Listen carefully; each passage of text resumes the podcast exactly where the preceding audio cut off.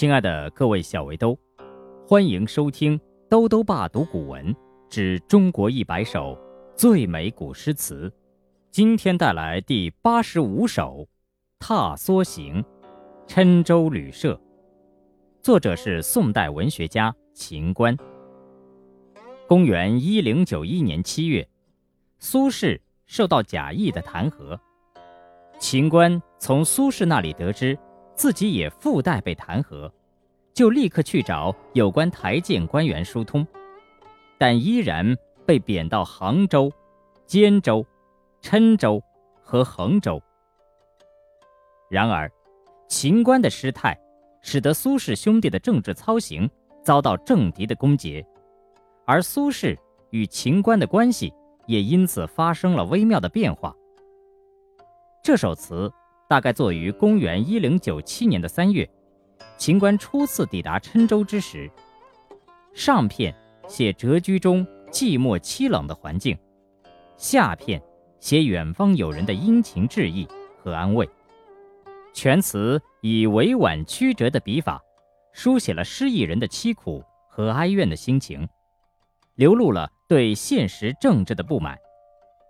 有人认为，这首《踏梭行》的下片。很可能是秦观通过同为苏门友人的黄庭坚，向苏轼所做的曲折表白。《踏梭行》，郴州旅社。宋，秦观。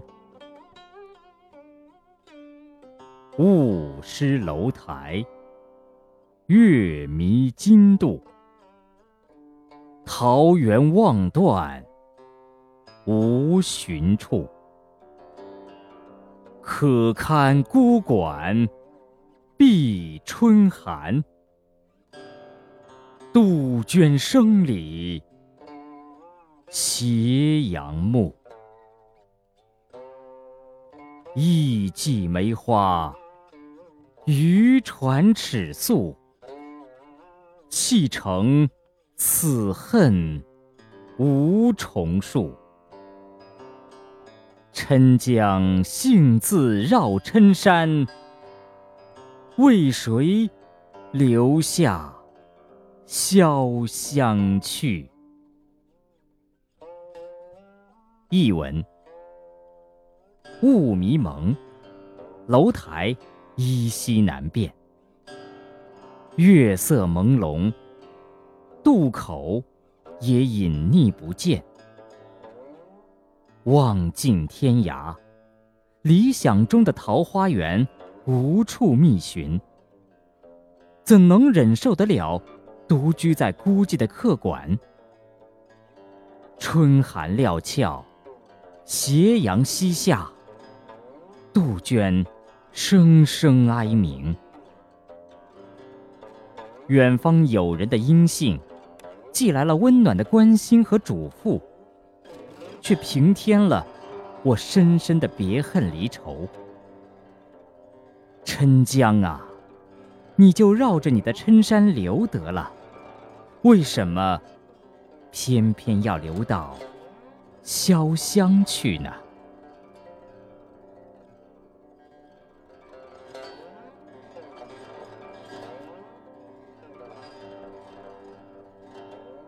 踏梭行》，郴州旅社。宋，秦观。雾失楼台，月迷津渡。桃源望断无寻处，可堪孤馆闭春寒。杜鹃声里斜阳暮，意寄梅花渔船尺素，砌成此恨无重数。郴江幸自绕郴山，为谁留下？潇湘去。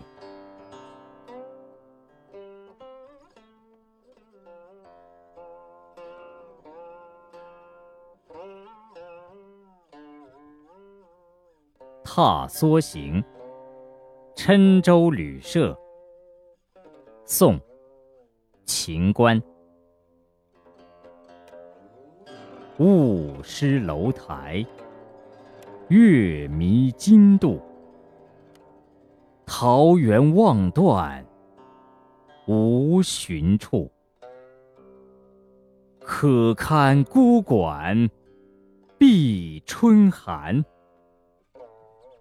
杜鹃声里，斜阳暮。一季梅花，渔船尺素。砌成此恨无重数。郴江幸自绕郴山，为谁留下潇湘去？